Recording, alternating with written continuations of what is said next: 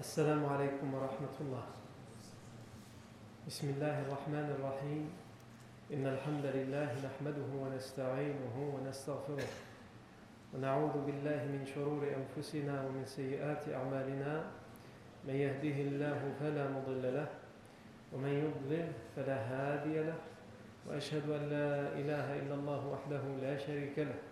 وأشهد أن محمدا عبده ورسوله صلى الله عليه وآله وسلم. يا أيها الذين آمنوا اتقوا الله حق تقاته ولا تموتن إلا وأنتم مسلمون. يا أيها الناس اتقوا ربكم الذي خلقكم من نفس واحدة وخلق منها زوجها وبث منهما رجالا كثيرا ونساء. واتقوا الله الذي تساءلون به والأرحام.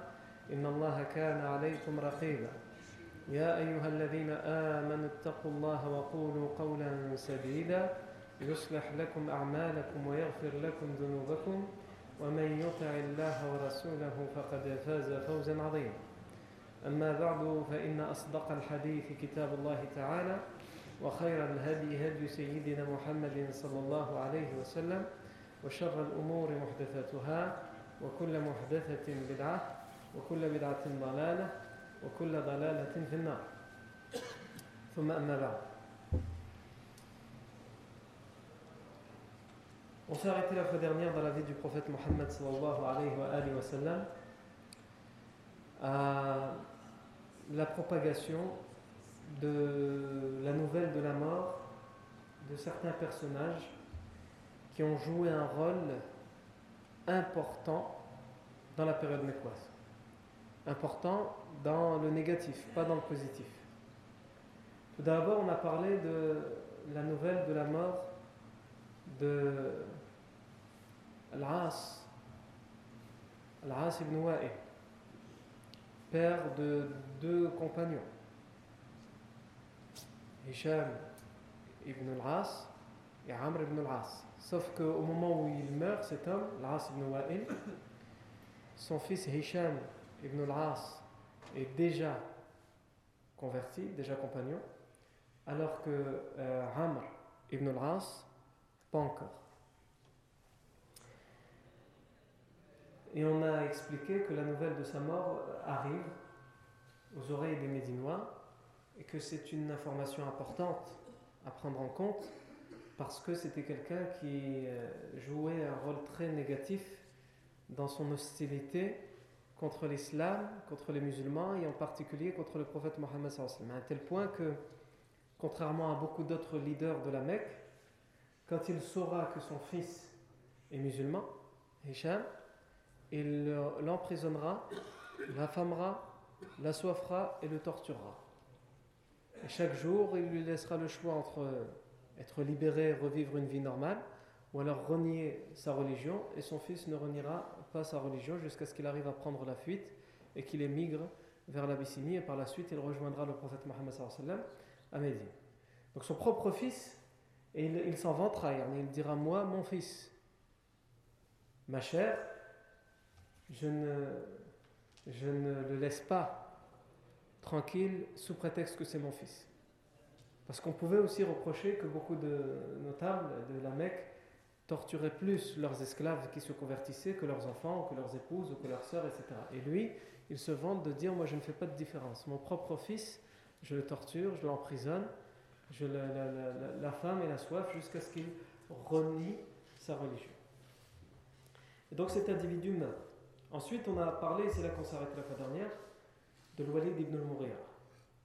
Lui aussi, il meurt cette première année de l'Égypte, quelque temps après l'arrivée du prophète Mohammed et des musulmans à Médine. Il, il, meurt et la nouvelle arrive à Médine. Et c'est une bonne nouvelle. Comme la mort de l'As ibn Wa'il, c'est une bonne nouvelle, la mort de l'Walid ibn Mughira, c'est une bonne nouvelle. C'est pas une bonne nouvelle dans le sens où on se réjouit de la mort d'un individu. La mort d'un individu, c'est toujours quelque chose qui, qui doit rendre triste. Mais c'est une bonne nouvelle dans le sens où la mort de cet individu signifie la mort d'une grand, grande influence dans le mal, dans l'hostilité envers l'islam et les musulmans. C'est ça la différence entre se réjouir de la mort d'un individu, d'un homme, quel qu'il soit, ou se réjouir du fait que sa mort va enfin nous ramener un peu de sérénité et de, paix. Donc, le, Walid ibn al-Mughira meurt. Et j'avais rappelé un petit peu la semaine dernière qui il était le Walid ibn al-Mughira. Même si pendant un moment, pendant la période mécoise, pendant un moment, il avait eu euh, quelques petits doutes. Il a failli être euh, véridique avec, lui-même, mais finalement sa vanité, son orgueil l'ont rattrapé. Il avait raconté lorsque il est parti parler avec le prophète Mohammed ou plutôt parlementer avec lui, et que le professeur Hassan l'a écouté jusqu'au bout, et ensuite le professeur Hassan lui a dit Je t'ai écouté jusqu'au bout, maintenant à ton tour de m'écouter jusqu'au bout. Il lui a dit Vas-y, parle. Le professeur Hassan s'est contenté de lui réciter des versets. Et ces paroles, évidemment, lui ont parlé directement parce que c'est sa langue à lui, c'est sa langue maternelle.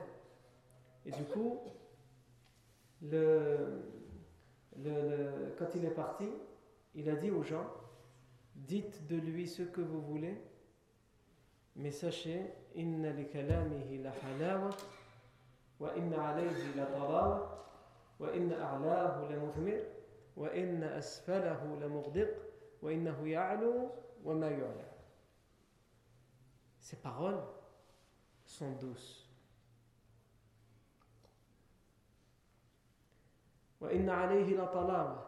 Et ces paroles ont un charme. Il y a les paroles que j'ai entendues, le Coran, elles sont douces, elles ont un charme.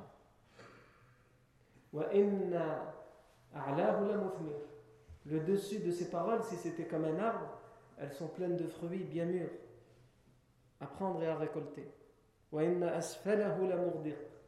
Et si on devait parler des racines, si on comparait ces paroles à un arbre, ces racines sont gorgées d'eau.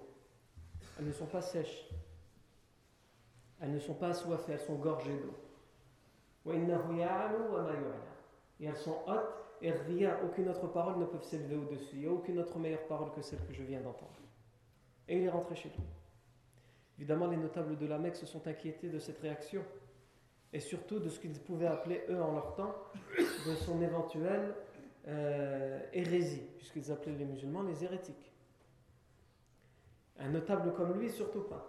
Donc ils lui ont envoyé J'allais dire un des meilleurs d'entre eux, mais en réalité on doit dire un des pires d'entre eux, c'est-à-dire Abu Jahl, qui est parti le voir en lui disant Nous t'avons connu homme, nous savons quitté, tu es le chef des Bani, des Bani etc. etc. Ne, ne reviens pas sur la religion des ancêtres, sur la croyance, le dogme des ancêtres. Et donc il va réussir à le convaincre en jouant sur, sur son orgueil et sur, sa vanité. Et à un moment, pendant cette période mécoise, lorsque la période du pèlerinage va approcher, le Walid ibn al-Mughira, cet homme, il va réunir tous les chefs de la Mecque. Et il va leur dire il faut que nous arrivions à nous mettre d'accord. Parce que certains d'entre nous accusent Mohammed d'une chose, d'autres l'accusent d'une autre chose. Et vous savez que le pèlerinage approche. Toutes les tribus de la péninsule arabique vont venir pour le pèlerinage et il va probablement leur parler, ou de toute façon ils ont entendu parler de lui, et donc ils vont nous questionner. Et si chacun nous avons une version différente, une, accusation différente, ils verront que chacun d'entre nous, nous nous contredisons les uns les autres. Donc il faut absolument que nous nous mettions d'accord. Ils lui ont dit, bah, dis-nous dis toi, qu'est-ce que nous devrions dire à son sujet Le problème, c'est qu'il a réfléchi et il ne trouve rien à dire. Qui peut être... Euh, euh, qui peut être vrai, qui peut être indémontable en, termes d'argument. Donc, il va dire, il va dire, dites-vous, et moi je vais écouter, je vais voir si ça tient la route ce que vous allez dire. Ils vont dire, disons qu'il est un devin. Il y avait des devins à l'époque qui venaient, qui prétendaient prédire des choses qui allaient se passer dans l'avenir, et ils faisaient euh, comme s'ils étaient pris de, de, tremblements et il commençait à dire des paroles qu'on ne comprenait pas, elles n'étaient pas claires, c'était des comparaisons, des métaphores, tout en vibrant, en faisant une voix un petit peu bizarre. C'était El Kohan, les devins. Donc, ils vont dire, disons qu'il est devin. Walid ibn al il va dire là, Wallahi ma Non, par Allah, il n'est pas devin, vous le savez.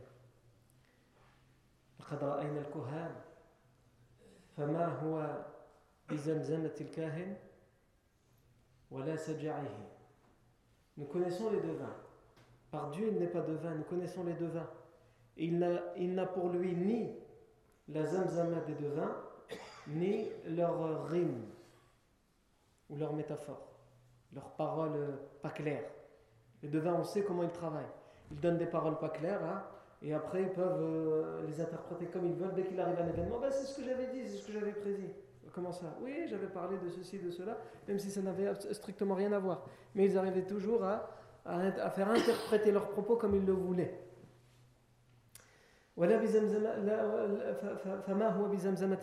Il n'a pas la zamzama des devins. La zamzama, c'est justement cette vibration, ce son bizarre qu'ils font quand ils parlent. Ils, parlent en tremblant au moment où, soi-disant, ils donnent leurs prédictions. Donc il ne fait ni ça, ni ça. Et les Arabes connaissent les devins, c'est leur façon de travailler. C'est avec ces deux choses-là qu'on les reconnaît. Il n'a ni l'un ni l'autre. Donc non, on ne peut pas dire ça. Dites autre chose. Proposez autre chose. Ils vont dire Majnoun. Disons qu'il est fou. C'est un fou. Il va dire là, Allah Non, par Allah, il n'est pas fou. Nous avons vu la folie et nous la connaissons parfaitement.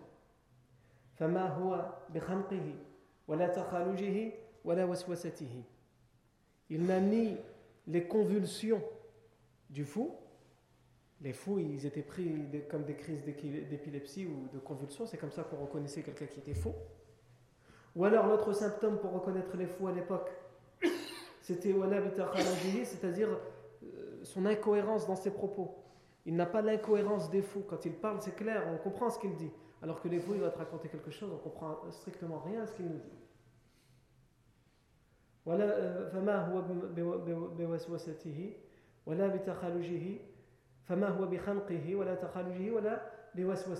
Et il n'a pas le, les, euh, les fixations, les obsessions du fou, les idées fixes qui lui viennent, il va, avoir une idée en tête, il ne veut pas la lâcher. T'as beau lui expliquer par A plus B que ce qu'il dit non, c'est pas ça, lui il reste sur son idée.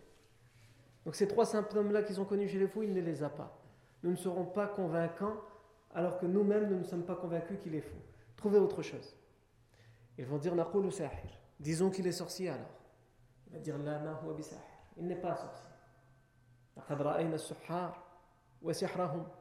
Nous avons vu les sorciers, nous avons vu leur sort, comment ils font la sorcellerie.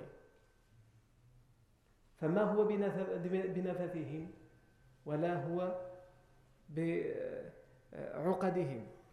il n'a ni leur euh, crachat, ni leur nœud. Les sorciers, à l'époque, quand ils faisaient leur sort, ils crachaient, et ils disaient des paroles pour faire leur sort. Ou alors aussi, ils faisaient des nœuds hein, avec les cheveux ou avec les choses dans lesquelles ils voulaient mettre leur sort, et c'est en nouant ces nœuds qu'il nouait le sort. Donc il dit il ne fait ni ça, ni l'un, ni l'autre. On ne nous croira pas. Disons alors, disons alors, disons qu'il est poète. Non, il n'est pas poète, et vous le savez. Nous connaissons tous la poésie. il va dire,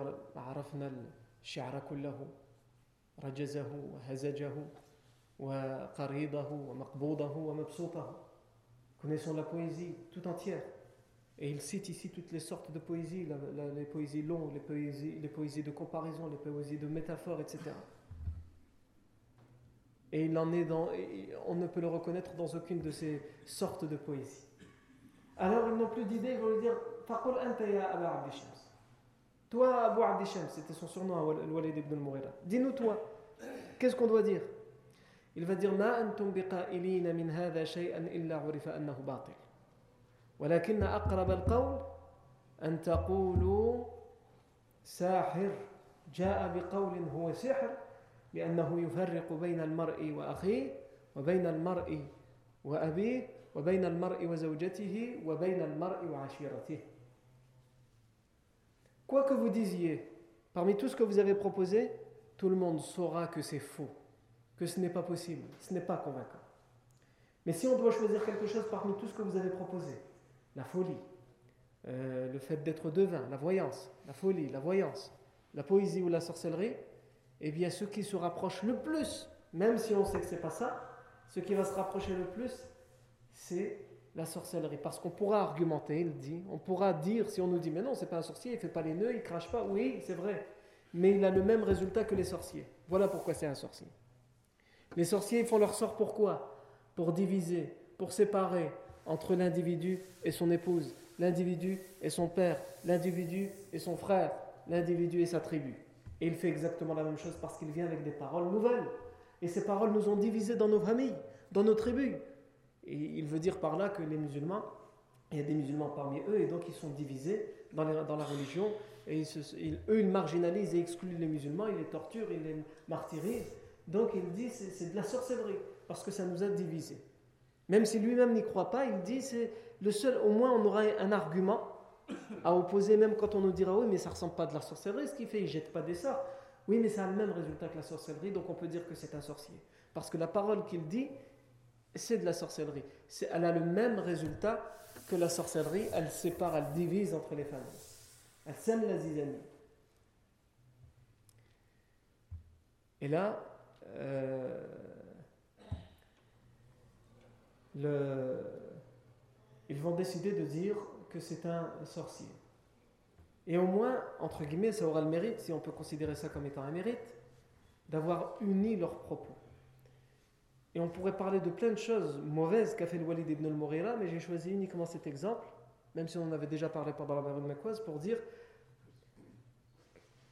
on parle de qui quand on parle de Walid ibn al-Mughira? Quelqu'un qui a été capable d'unir les gens dans le mal. D'unir les gens dans le mal, dans l'hostilité au prophète Mohammed à un tel point qu'à propos de cet événement-là, lorsqu'il va se réunir avec les chefs et qu'il va leur dire qu'est-ce qu'on doit dire, poésie, sorcellerie, etc., et qu'il est là et qu'il analyse et qu'il réfléchit, il y a des versets dans Surat al-Mudathir qui ont été révélés et qui font référence à cet événement. Allah Azza dit en parlant de lui wa man malan mamduda wa banina shuhuda wa mahadtu lahu tamhida ثم يطمع أن أزيد. كلا إنه كان لآياتنا عنيدا. سأرهقه صعودا. إنه فكر وقدر فقتل كيف قدر. ثم قتل كيف قدر. ثم نظر. ثم عبس وبصر. ثم أدبر واستكبر. فقال إن هذا إلا سحر يؤثر.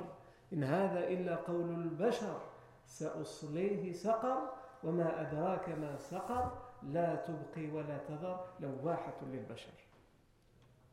Ces versets, Allah Azzawajal fait référence à cet homme, le Walid ibn Mughira, sans le citer parce qu'il ne mérite pas que son nom soit cité dans le Coran.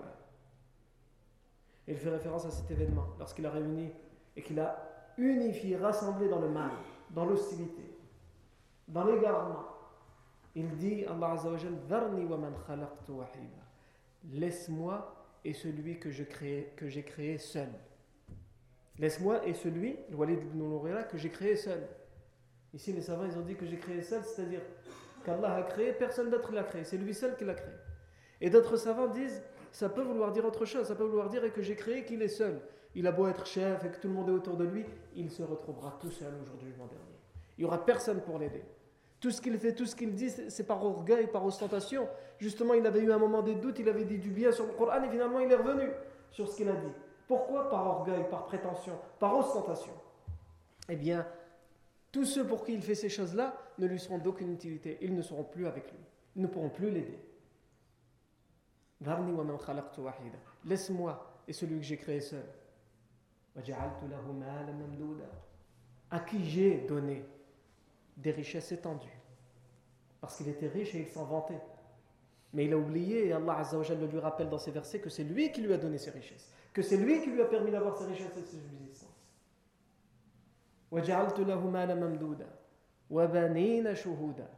Et des enfants, des garçons, il se vantait d'avoir une descendance, puisque il, il, faisait partie de ceux qui euh, critiquaient, qui, qui, blâmaient le prophète Mohammed en lui reprochant de ne pas avoir de descendance, parce qu'il n'avait que des filles et pas de garçons.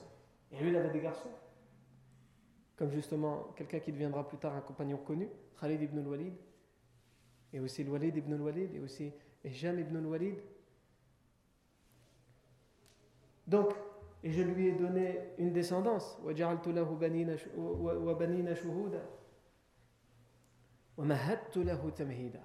Et je lui ai laissé un long délai, c'est-à-dire je lui ai donné longue vie. Je l'ai laissé vivre malgré tout le mal qu'il fait. Pourquoi Allah il laisse vivre malgré tout le mal qu'il fait? Pour lui donner encore une chance. Parce qu'Allah est généreux. Beaucoup d'entre nous se disent comment ça se fait quand quelqu'un nous fait du tort, etc.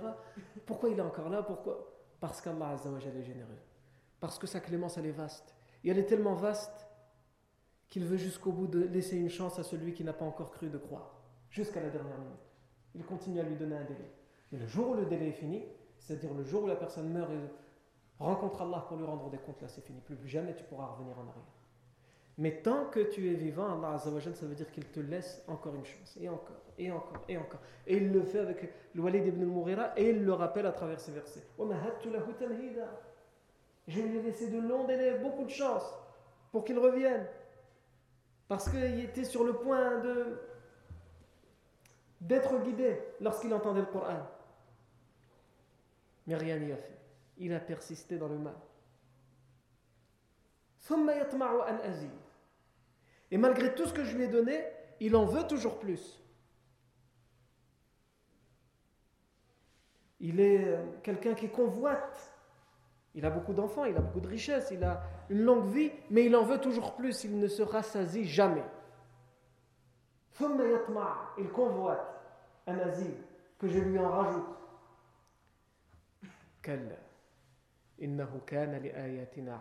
Oh que non, nous ne lui en donnerons pas plus. C'est-à-dire au moment où il mourra, il n'aura plus rien. Pourquoi? Parce qu'il était entêté face à tous les signes que nous lui avons envoyés. Il sera lassé, fatigué le jour du jugement dernier. Eh, c'est-à-dire il sera fini.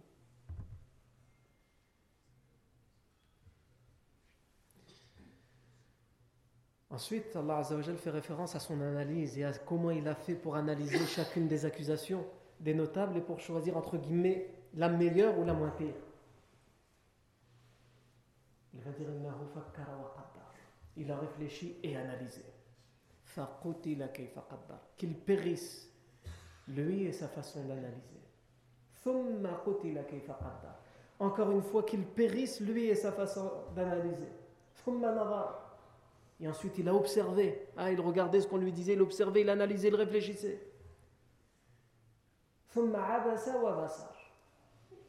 Mais il tirait les traits de son visage. Il fronçait les sourcils parce qu'il n'était pas convaincu. Tout en analysant, en réfléchissant ce que les gens ils pourraient dire. Parce qu'il sait que tout ce qu'on lui dit, ça ne peut pas tenir.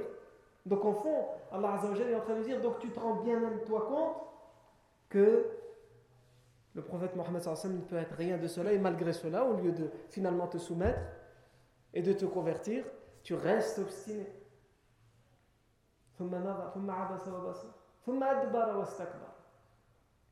Et il a tourné le dos et il s'est enflé d'orgueil, c'est-à-dire il a tourné le dos à la guidée.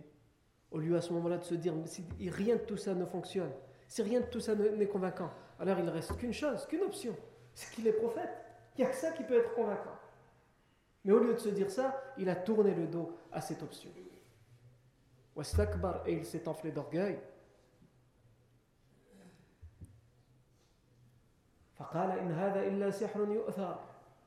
Et il a dit ceci n'est qu'une sorcellerie qu'il a obtenue, qu'il a reçue, des tours de magie qu'il a reçus.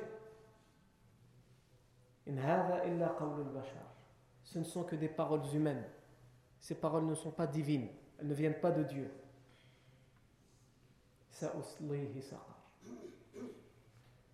Je le ferai destiné à Saqar. Et qui te dira ce qu'est Saqar? Elle ne laisse ni n'épargne rien ni personne. Elle ne laisse et n'épargne. Saqar ne laisse rien et n'épargne personne.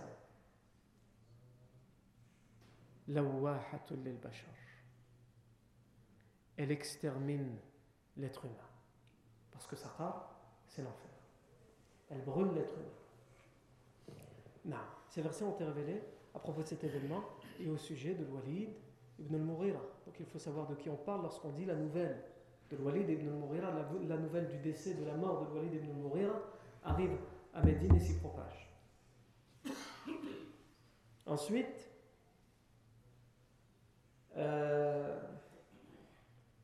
toujours dans le même, euh, dans le même événement, Allah Azzawajal dans, dans un autre, dans Surat Al-Hijr, il a révélé كما أنزلنا على المقتسمين الذين جعلوا القرآن عضين كما أنزلنا على المقتسمين الذين جعلوا القرآن عضين فوربك لنسألنهم أجمعين عما كانوا يفعلون أو عما كانوا يعملون كما أنزلنا على المقتسمين comme nous l'avons fait révéler, comme nous l'avons fait descendre, c'est-à-dire le Coran, على المقتسمين sur ceux qui ont juré. C'est qui ceux qui ont juré Ce sont les notables de la Mecque. Ils se sont jurés de ne jamais croire. Donc Allah Azzawajal dit comme nous l'avons fait descendre le Coran sur eux qui, pourtant qui jurent de ne pas y croire. Qui ont fait de ce Coran des choses contradictoires, des choses différentes. Certains ont dit c'est de la sorcellerie, certains ont dit c'est de la poésie, certains ont dit c'est de la voyance, certains ont dit c'est de la folie. Ils en ont fait quelque chose de totalement contradictoire, totalement différent.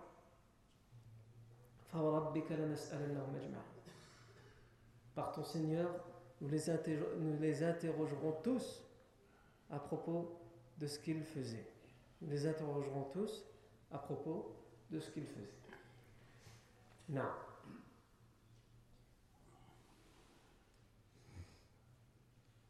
Ensuite,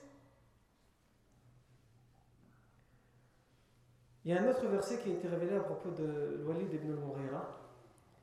Ce verset, c'est que Walid ibn al-Mughira, lorsqu'on l'appelait à croire en l'islam, lorsqu'on l'appelait à croire en la prophétie de Mohammed sallallahu alayhi wa il disait si Dieu avait voulu donner sa parole et sa prophétie à quelqu'un, il aurait choisi un des, hommes, deux hommes les plus puissants,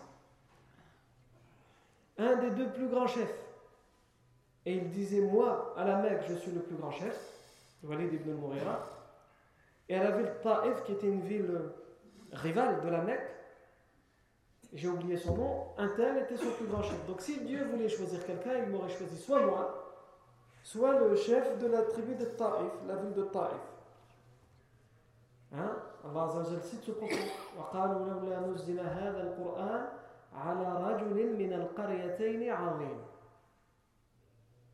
Et pourquoi ce Coran n'a pas été révélé à l'un des deux plus grands chefs? Moi ou celui de Taif à la rigueur Même si c'est pas moi ou moi celui de Taif. Pourquoi Mohammed Qui n'est même pas chef à la Mecque? Donc ça, ça montre, ça montre son orgueil et sa prétention. Il considère que s'il doit y avoir un prophète, ça doit être lui. Non. Comme j'ai dit, il va donner naissance euh, à Khalid ibn al-Walid, qui est un, à ce moment-là, au moment où on parle, au moment de la mort de son père, il est euh, euh, hostile avec ferveur l'islam, il est hostile à l'islam, un adversaire du prophète Mohammed. Il va même contribuer d'une manière indirecte à la grande défaite militaire de Uhud mais se convertira plus tard. Lorsque le professeur Sami va faire un pacte avec les Quraysh, et que dans ce pacte il sera admis que les musulmans peuvent venir à la Mecque pendant trois jours pour faire la Umrah, Tawaf, etc. et ensuite repartir. Lorsqu'il va venir, Khalid ibn al-Walid, tellement il est hostile à l'islam, qu'est-ce qu'il va faire? Il va dire Quand bien même vous avez conclu ce pacte, je ne peux pas revenir dessus.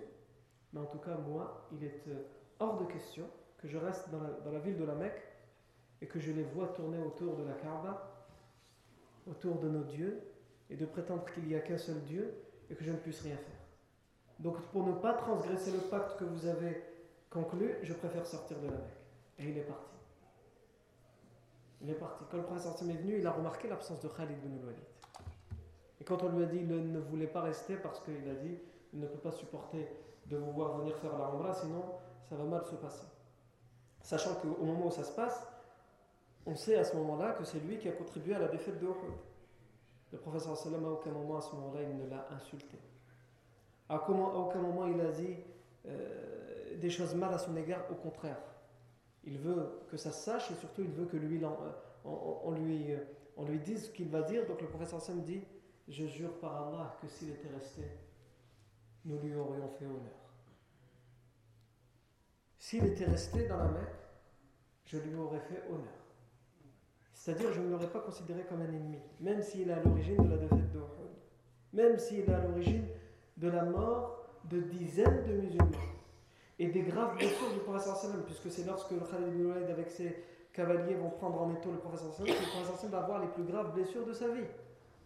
Il va être blessé euh, à la tête et à l'épaule. Malgré tout cela, le professeur dit s'il était resté, nous lui aurions fait honneur. Et quand cette parole va être rapportée, quand cette parole va être rapportée à,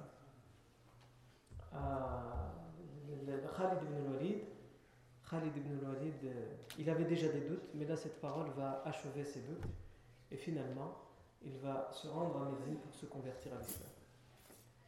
Voilà comment le professeur sallam convainquait les gens de se convertir à l'islam. Il prenait d'assaut leur cœur, mais pas leur forteresse, comme certains le prétendent. Sallam n'a pas fait répandre l'islam par l'épée. L'épée, il ne l'a utilisée que pour défendre les opprimés.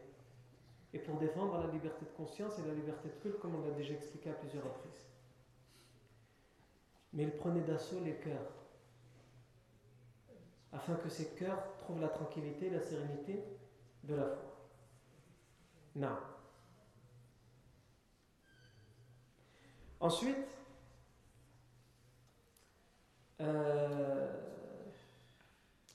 donc on a dit Walid ibn il est le père de Khalid ibn Walid qui va se convertir plus tard, à l'islam. On, sait qu'il est aussi le père de Walid ibn al-Walid al-Mughira. Il va appeler son propre fils Walid. Un de ses fils, il va appeler le Walid. Donc il s'appelle Walid ibn al-Walid. Walid, fils de Walid ibn al-Mughira.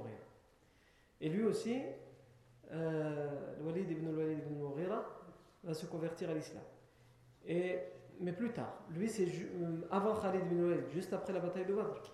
Walid ibn al-Walid ibn al-Mughira, il va être euh, prisonnier des musulmans à la bataille de Badr.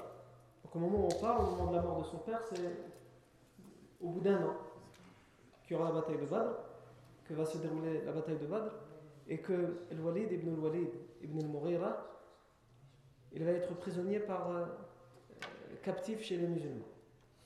Et Khalid ibn al-Walid ainsi que son autre frère Hisham ibn al-Walid vont venir négocier la libération la libération de leur frère et moyennant une rançon, il va être libéré. Et lorsqu'il va être libéré, qu'il arrivera à la Mecque, il dira à ses deux frères, Khalid et j'ai décidé de me convertir à l'islam. Il vient de faire la bataille de Badr dans le camp des non-musulmans, des polythéistes. Il vient d'être prisonnier chez les musulmans. Ça veut dire qu'il a vécu pendant plusieurs jours chez les musulmans en tant que captif, en tant que prisonnier. Ses deux frères viennent et ils payent cher sa libération. Et lui, dès qu'il arrive à, la Mecque, il dit J'atteste qu'il n'y a aucun Dieu sauf Allah et j'atteste que Mohammed est son messager. Ses frères, évidemment, se mettent en colère et lui disent Tout ce qu'on a fait pour te libérer et t'oses nous dire ça maintenant? Pourquoi tu l'as pas dit là-bas? Il a dit Je ne voulais ni que eux, ni que vous ne pensiez que je ne me convertis à l'islam que parce que je ne voulais plus être prisonnier et que je l'ai fait dans un moment de lâcheté. Alors j'ai attendu ma libération. J'ai attendu d'arriver ici à la Mecque et d'être sûr que je, ne, que je ne dois plus rien à personne et qu'on euh, ne puisse pas dire que je l'ai fait par lâcheté pour l'annoncer. Même eux, ne le savent pas et vous non plus. Et donc finalement, finalement, euh, Khalid ibn Walid et son frère euh, Hicham vont essayer de euh, l'emprisonner, de, lui faire du tort. Par la suite, il arrivera à fuir pour rejoindre le prophète Mohammed à Médine. Quant au troisième, fils de Walid ibn al-Mughira, Hisham ibn al-Walid, euh, ici les historiens ont divergé. Certains considèrent qu'il s'est converti par la suite à l'islam, d'autres sont moins sûrs euh, sur cette version qui, affirme sa, conversion. Wallahu a'lam. Non. Donc ça c'est Al-Walid ibn al-Mughira. Ensuite, il y a aussi un autre homme qui va mourir et qui est moins connu, dont on n'a pas encore, encore jamais parlé. On avait déjà parlé de l'As ibn Wa'il, on avait parlé de l'Walid ibn al-Mughira pendant la période mais là, le troisième homme dont on va parler, on n'en avait jamais parlé. Cet homme, c'est Uhayha ibn al-As ibn Umayya. Uhayha. Uhayha ibn al-As ibn Umayya. Cet homme est un homme puissant qui a beaucoup de biens et de richesses dans la ville de Taif, la ville rivale de la Mecque. donc il est, tellement respecté d'ailleurs à l'époque qu'il est surnommé The Taj, l'homme à la couronne. D'une certaine manière, s'il devait y avoir un roi, c'est lui. C'est dans ce sens-là qu'on lui donne ce surnom. Et il est tellement respecté à l'époque que cet homme, Uhayha, lorsqu'il sort, sort le matin avec un turban, il décide de mettre un turban d'une certaine couleur. Personne dans la ville n'ose mettre le turban de la même couleur. Par respect pour lui. Parce que c'est vouloir être rival à lui que de mettre euh, un turban de la même couleur que lui. Tellement il est respecté, tellement il est craint. C'est de lui qu'on parle lorsqu'on dit que la nouvelle de sa mort aussi arrive à Médine, au tout début de l'émigration du professeur Sam et des musulmans. Wahayha, au début de la révélation du prophète Mohammed, il ne va pas être euh, de manière fervente, il ne va pas être hostile de manière fervente à l'islam et aux musulmans. Entre guillemets, il va rester neutre. Et il dira à ceux qui le suivent, il va, il va leur dire Muhammadan wa la Laissez Mohammed et ne vous opposez pas à lui. Muhammadan wa la فإن كان ما يقول حقا كان فينا فينا دون غيرنا من قريش وإن كان ما يقول كذبا قامت به قريش دونكم Laissez Muhammad et ne vous opposez pas à lui. Et analysons la chose. Si ce qu'il dit est vrai, eh bien ça veut dire qu'il deviendra quelqu'un d'important. Et tant mieux que ce soit lui plutôt que les autres parmi les Quraysh qu'il devienne important. Si on devait choisir entre lui ou les autres qui sont actuellement les chefs à la Mecque, puisque lui, il est puissant à Taif, dans la ville rivale, eh bien on choisira lui. Donc, entre guillemets, il, agit avec stratégie politique. Parce qu'il ne faut pas oublier qu'en tant qu'un des chefs de Taif, il, il, fait la concurrence à la ville de la Mecque. J'avais déjà raconté avant la naissance du prophète Mohammed, donc il y, a, il y, a, de ça quand on a commencé les cours ici il y a 4 ans, que la ville de Taif était tellement rivale dans la période de la Jahiliya à la Mecque qu'ils ont même construit une, entre guillemets, une fausse Kaaba, un genre de Kaaba pour faire rivalité à la Mecque. Ils voulaient que leur ville soit aussi importante ou plus importante que la Mecque. Non. Donc, Wahayha va dire laissez-le, ne vous opposez pas à lui. Réfléchissons. Si ce qu'il dit c'est la vérité, eh bien ça veut dire qu'il finira par devenir important. Et tant mieux que ce soit lui plutôt que les autres on pourra peut-être toujours trouver un arrangement avec lui. Par contre, s'il ment, les Quraysh, les chefs de Quraysh s'occuperont de lui sans que nous ayons à nous mouiller, sans que nous ayons à créer des hostilités avec une tribu de la mer. Donc, par stratégie, dans, un cas ou comme dans l'autre, on va rester loin de tout ça. Et dans les deux cas, on est gagnant. Nadr ibn al-Harith, qui est un des plus grands adversaires du prophète Mohammed à l'époque, va entendre dire ça entendre dire que les gens de Taif, en tout cas en particulier les ceux qui le suivent, ils disent restez neutre. Donc il, le connaît bien et il va aller lui rendre visite. Il va lui dire J'ai entendu dire que tu dis du bien à propos de Muhammad. Comment ça peut être possible alors que tu insultes les divinités? Comment ça peut être possible alors que tu insultes, que, qu'il insulte Afwan les divinités Et il prétend que nos pères, nos ancêtres, les nôtres et les tiens, sont en enfer. Et il promet tous ceux qui ne le suivent pas au châtiment. Il leur promet le châtiment. Et là, aussi par orgueil aussi en entendant ces paroles, il va se mettre à rentrer lui aussi en hostilité à l'égard du prophète Mohammed et il va aussi euh, pousser, inciter les gens de Taïf à faire preuve de cette hostilité. Et il dira souvent, il répétera souvent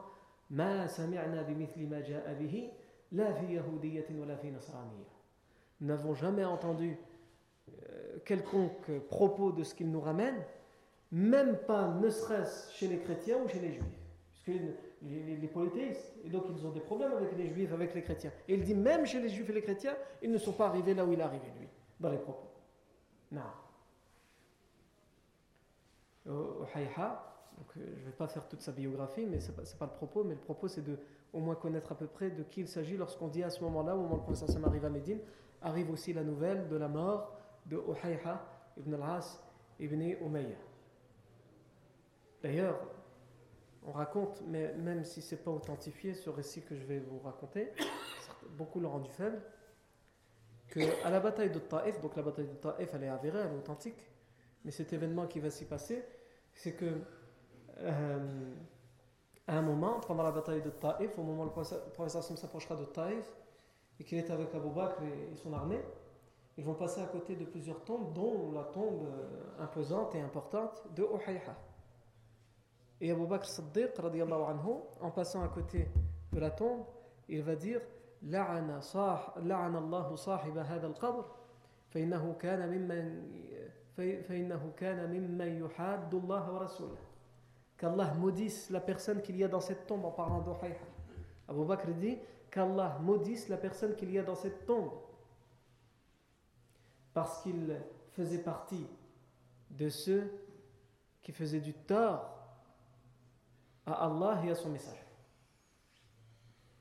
Et les deux fils de Uhayha vont, on va leur ramener cette information, on va leur dire que euh, Abu Bakr est passé à côté de la tombe de leur père et qu'il a insulté leur père. Il a souhaité la malédiction d'Allah sur leur père. Et là, euh, ils vont dire La'anallahu ibn Abi Quhafa. Il l'appelle Abu Bakr, le fils d'Abu Quhafa.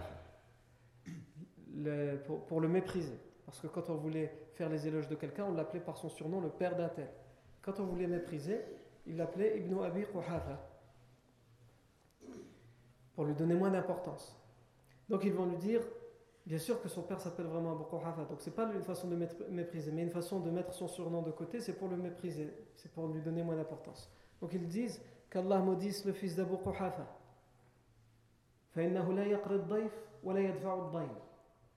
Il n'honore pas les hôtes, les invités, les visiteurs, les hôtes. Il n'honore pas les hôtes et il ne repousse pas l'injustice. Et lorsqu'on va rapporter cette parole au prophète Mohammed sallam, je, je vais utiliser le conditionnel parce que je vous ai dit que beaucoup ont affaibli ce propos. Le prophète sallam aurait dit La tasubbu عفوا سب الأموات يؤذي الأحياء فإذا سببتم فعموا سب الأموات يؤذي الأحياء فإذا سببتم فعموا Insulter les morts fait du tort aux vivants. Alors si vous devez vraiment insulter, faites-le de manière globale, générale, y a sans citer de nom. Alors, ce, hadith a été affaibli par beaucoup, mais le fait d'insulter les morts, qu'ils soient musulmans ou non d'ailleurs, est interdit en islam, ou dire du mal des morts. Euh, dans, dans, dans, le Bukhari, il y, a, il y, a, un chapitre entier que le Bukhari, dans son authentique, il a intitulé Bab Ma yunha min sabbil amwat. Le chapitre de ce qui n'est pas permis, de ce qui est interdit dans l'insulte des morts. Et dedans, il nous cite un hadith qui a été rapporté par Aisha anha, dans lequel elle nous dit قال رسول الله صلى الله عليه وسلم لا تسبوا الأموات فإنهم قد أفضوا إلى ما قدموا لا تسبوا الأموات فإنهم قد أفضوا إلى ما قدموا N'insultez pas les morts parce qu'ils sont arrivés à ce qu'ils ont fait. En ce moment-là, ils sont morts et donc ils sont arrivés à leur destination. S'ils ont fait du bien, ils ont le bien. S'ils ont fait le mal, ils ont le mal. Alors à quoi ça sert de les insulter encore? À quoi ça sert? Ils ont ce qu'ils méritent, c'est tout. Laissez-les tranquilles. Ce hadith a été authentifié par le Bukhari. Sauf que certains savants considéraient que c'était que pour les musulmans, etc. Certains font la différence comme ça entre les musulmans et les non-musulmans. Euh, ici, par exemple, on a un savant, euh, Zayn ibn Munir, lorsqu'il commente ce hadith, il nous dit quelque chose d'intéressant.